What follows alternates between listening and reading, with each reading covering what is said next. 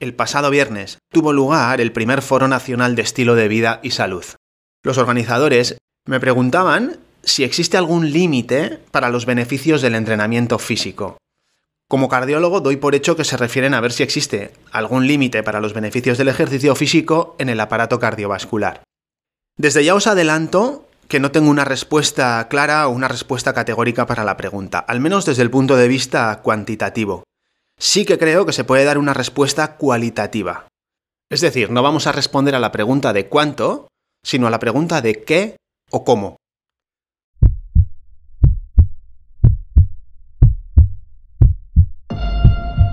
Soy Sigor Madaria y esto es La Atiendo. Un lienzo en blanco donde me expreso libremente para contaros la cardiología desde mi punto de vista. Una cardiología un tanto irreverente que cuestiona el status quo para adaptarse a las peculiaridades de cada paciente y sin perder de vista en todo momento que existen dos formas de vivir más. Vivir más años y estar más vivo.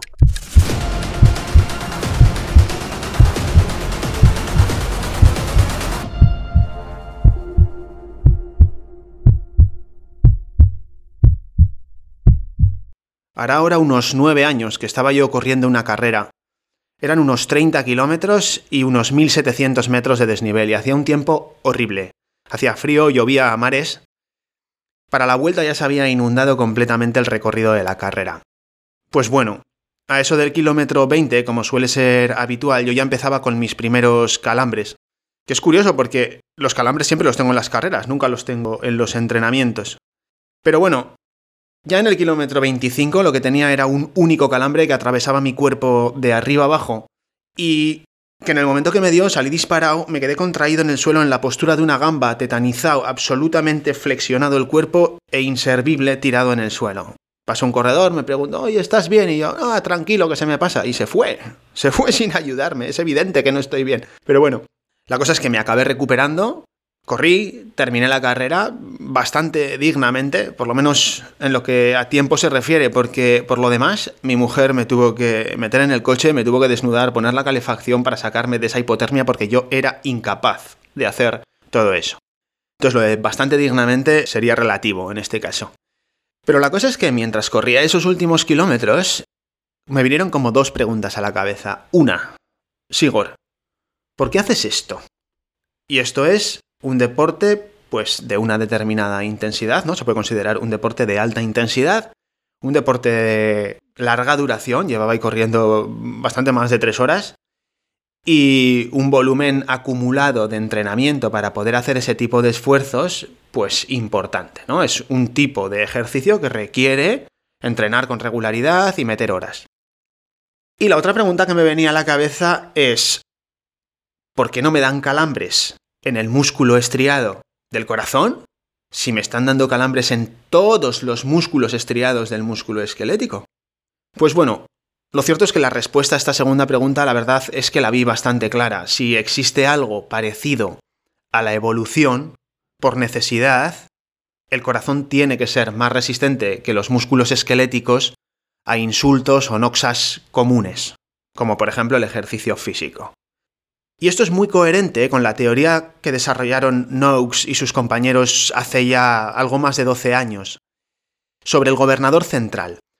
Según esta teoría, el límite del rendimiento no está en la capacidad de nuestros músculos para tolerar la hipoxia o cualquier otra forma de estrés metabólico, sino que el límite lo impone el cerebro. Hay mecanismos tanto conscientes como inconscientes, y entre los cuales la fatiga sería al mismo tiempo una emoción limitante del rendimiento y un mecanismo de defensa para no comprometer la homeostasis del organismo y que nos autolesionemos, que nos produzcamos un daño orgánico. Esto se ve muy bien reflejado en la clasificación del Exertional Heat Illness o enfermedad por calor relacionada con el esfuerzo, con el ejercicio, en la que, bueno, al principio de la clasificación aparecen el RAS y el edema por calor, que son las lesiones cutáneas, están los calambres después, está el agotamiento, la fatiga y el síncope por calor, y después aparece el heat injury, el daño, y por último el heat stroke, que es cuando ese daño afecta al cerebro. Pues bien, se ve un límite neto en la clasificación entre fatiga y injury. Esto es lo que quería reflejar, ¿vale? La fatiga se acaba en el momento en el que empieza el injury. No quiere decir que se acabe, sino que es que en el momento que hay injury, ya no es la fatiga lo que nos lesiona. La fatiga es un mecanismo de defensa que está justo antes de que nos hagamos daño. Y el síncope es similar, cuando no se debe a fenómenos arrítmicos, etc., lo que hace es indisponernos y nos previene de continuar. O sea, al final es una forma de agotamiento y que obedece incluso a mecanismos similares. Por lo tanto, la pregunta lógica en este caso es cuál es ese injury si se produce en el corazón. Es decir, ¿de qué forma podríamos lesionarnos el corazón cuando ignoramos al gobernador central, cuando ignoramos la fatiga? Lo habitual son los eventos arrítmicos, es decir, las arritmias malignas, lo que subyace a una parada cardíaca resucitada o a una muerte súbita, una parada cardíaca no resucitada, suele ser una arritmia maligna y el ejercicio físico es un desencadenante reconocido de eventos arrítmicos de este tipo. Luego están los eventos trombóticos. Los eventos trombóticos es lo que da lugar finalmente a un infarto. Se rompe una placa de ateroma o una placa vulnerable en las arterias coronarias y sobre esa placa se forma un trombo que ocluye eventualmente esa arteria, priva de riego al miocardio del que depende y se produce la necrosis y el infarto. Ese infarto puede dar lugar finalmente a un evento arrítmico o no, o acabar cronificándose. Y luego hay otras posibilidades, como que se produzca isquemia, como que se produzcan crisis hipertensivas o episodios de hipotensión después del esfuerzo, o un corazón que se congestiona, o que la enfermedad progrese, empeore con el estímulo deportivo, o que se acabe rompiendo una arteria, por ejemplo una arteria coronaria, una arteria intracraneal, la aorta. Pero generalmente todos estos riesgos, los que no son los eventos arrítmicos y trombóticos como tal, se suelen producir en gente que tiene alguna enfermedad o alguna forma de predisposición evidente. ¿Vale? Entonces, creo que podemos centrarnos en los dos primeros riesgos, los riesgos que dan lugar a eventos arrítmicos o trombóticos.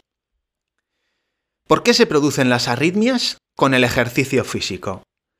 Bueno, el ejercicio físico, fundamentalmente, lo peor que puede hacer por una arritmia es elevar los niveles de adrenalina, noradrenalina, las catecolaminas, ¿no? Este es el mayor insulto arrítmico que existe. Los cardiólogos, cuando queremos provocar una arritmia con fines diagnósticos, por ejemplo, lo que hacemos es poner catecolaminas. Luego, además, pues ya sabemos, ¿no? El ejercicio físico implica un cierto estrés térmico, se producen cambios en el pH, que también es arritmogénico, se puede producir hipoxia, puede haber cambios en los niveles de electrolitos, etc. Es decir, hay un montón de fenómenos por los cuales el ejercicio físico podría ser arritmogénico. El principal de ellos, fundamentalmente, la elevación de los niveles de adrenalina. Y en cuanto al riesgo trombótico, existen distintos mecanismos. Por un lado está ese efecto mecánico del corazón contrayéndose más fuerte, más rápido, que impone un estrés en lo que es la propia arteria coronaria, incluso la sangre circulando dentro de las coronarias, ese rozamiento, digamos, ¿no? que se llama shear stress, que lo que hace también es lesionar el endotelio. Y luego, pues, eh, aumenta la actividad de los factores de coagulación, la actividad plaquetaria, disminuye la fibrinolisis. Todo esto son factores para que sobre una placa que se pueda dañar o el endotelio si se puede dañar, la sangre está en una situación favorable para formar el trombo que finalmente da lugar al infarto. La cosa es que este riesgo sucede de una forma algo caprichosa, es decir, no es tan sencillo como ignorar al gobernador central, porque de alguna manera lo que tiene es un comportamiento probabilístico. Es decir, a medida que aumenta la intensidad del ejercicio, aumentan las posibilidades de que suceda algo de esto, pero no quiere decir que por ignorar al gobernador central se vaya a presentar una de estas complicaciones, ¿vale? Y el riesgo, el comportamiento que tiene es perfectamente exponencial con las intensidades bajas de ejercicio, a medida que aumenta la intensidad, realmente se producen incrementos escasos en el riesgo. En la zona intermedia empieza a repuntar el riesgo a medida que aumentamos la intensidad y en la zona de la alta intensidad, con poco que aumentemos la intensidad del esfuerzo, se empieza a disparar el riesgo.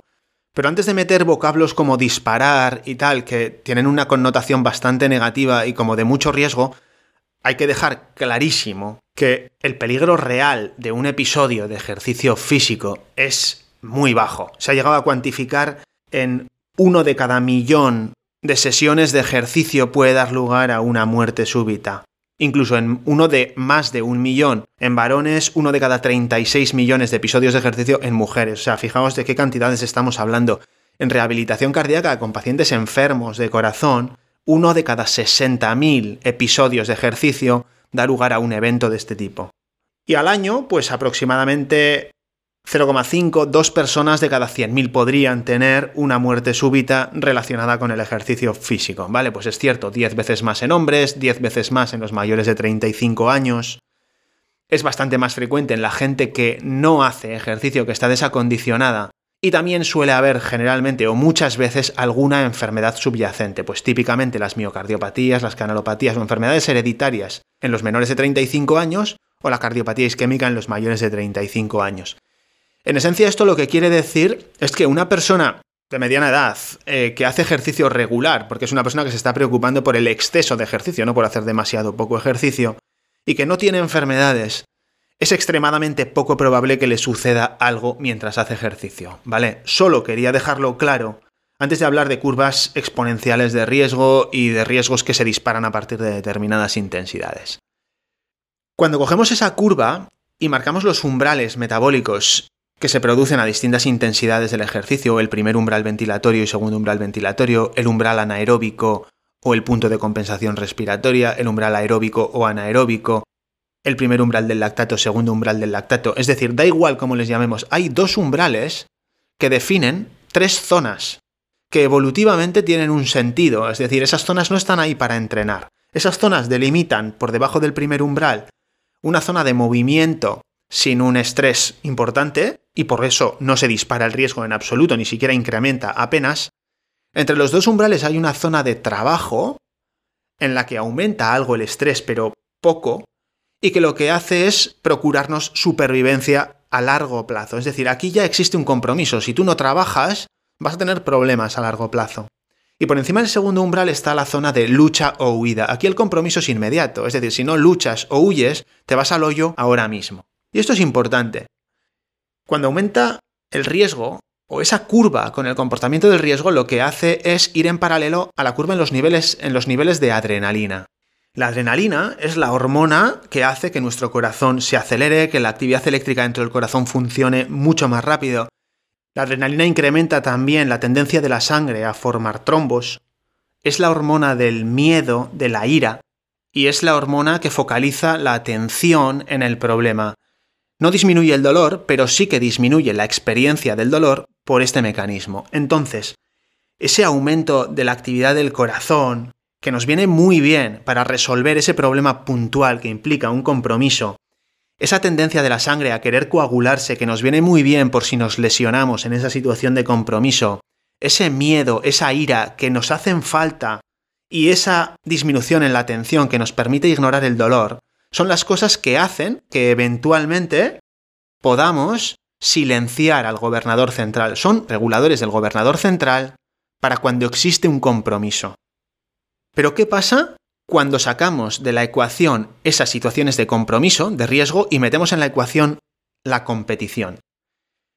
En una simulación, en una prueba de esfuerzo, lo que se ve es que los niveles de cortisol pues, podrían estar en niveles, imagínate, en torno a 350 nanomoles por litro, antes de la prueba de esfuerzo y cuando haces una prueba de esfuerzo máxima esos niveles pues se podrían poner, imagínate, en 450 nanomoles por litro, ¿no? Si ahora lo que hacemos es esa misma prueba, simulando competición, los niveles de cortisol ya antes de la prueba son un poquito más altos por esa respuesta de anticipación, pero sobre todo, en el esfuerzo máximo, los niveles de cortisol son un 50% mayores que en la prueba de esfuerzo máxima que no simulaba la competición.